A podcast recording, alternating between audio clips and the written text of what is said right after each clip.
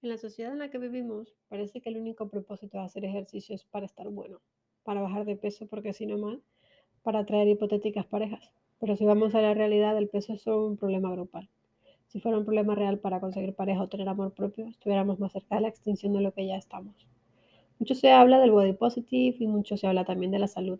Obviamente nada en exceso es bueno. Estar obeso al punto en el que pongas en peligro tu vida está tan mal como matarte de hambre para salir bien en una foto. Pero, ¿puede existir un equilibrio entre estas dos cosas? Lo bueno de vivir en el Mediterráneo es que te enseña que sí. La gente más longeva del mundo te dice que es súper importante salir a caminar por el barrio, así sea para tomarte una cerveza al final del camino. Lo importante es mantenerse activo. Pero hacer ejercicio es una carga mental brutal. Tenemos que hacer ejercicio porque el mundo nos obliga. ¿Cómo podemos hacer que esta actividad tan necesaria no sea un agobio?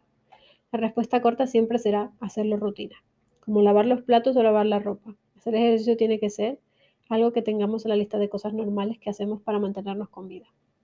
Pero para hacerlo rutina tenemos que quitarnos la sensación de que tenemos que hacerlo de esta forma o de aquella, seguir esta dieta o la otra, tener este objetivo u otro.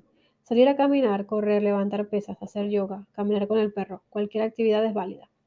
Literalmente cualquier actividad que involucre que te muevas está bien. Tal vez no es ninguna de las anteriores, pero te gusta hacer bricolaje. Eso ya es una actividad física. Igual no haces cardio y abdominales, pero sí que te estás moviendo. También quitarle la carga comercial. Apuntarte al gimnasio está bien, si es lo que te gusta. Pero si eres como yo, tener un espacio en tu casa para moverte es más que suficiente. Y no hace falta tener mucho dinero para hacerlo, ni pagar todos los meses. Pero ¿cómo me hago rutina? Las rutinas se hacen repitiendo algo durante 20 días. Personalmente me sé algunos ejercicios de memoria, pero me gusta tener una guía y tiempos que me vayan diciendo qué hacer. Para esto uso apps de ejercicios. Hay muchas que son gratuitas y te sirven para hacer cositas dependiendo de lo que te apetezca. Pero si quieres gastar, te puedes hacer planes personalizados súper chulos de mil cosas. Pesas, yoga, ejercicios físicos, hay mil. Lo importante es que te recuerde que lo hagas y hacer el ejercicio mental de hacerlo por 20 días. Puede que después de esos 20 días no, hagas más nada durante un mes pero un día te va a faltar la alarma y te va a dar menos hacerlo. Maneja el sentimiento de culpabilidad. No te sientas mal si después de hacer ejercicio durante un tiempo luego no te apetece durante dos semanas. Te sale más barato hacer ejercicios días sueltos que te sientas con ganas y alegrarte por ello que sentirte, sentirte mal por no hacerlo. Si caes en la espiral de la culpabilidad, te va a ser más difícil retomarlo. También toma en cuenta actividades cotidianas que supongan esfuerzo físico para reanimarte. Hoy no hice ejercicio como tal, pero caminé una hora con mi hermana por el centro comercial. Ese tipo de cosas te mantienen en el pensamiento de que lo importante es moverse y cuando quieras retomar cualquier otra rutina más específica será más sencillo. ¿Y con la comida qué?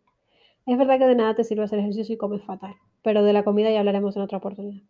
Para motivarte, te dejo las apps que uso normal, que todas son gratuitas y cada una sirve para algo. Las uso esporádicamente según me apetezca y me pongo alarmas cuando quiero ser más constante. Puedes encontrar los enlaces en el blog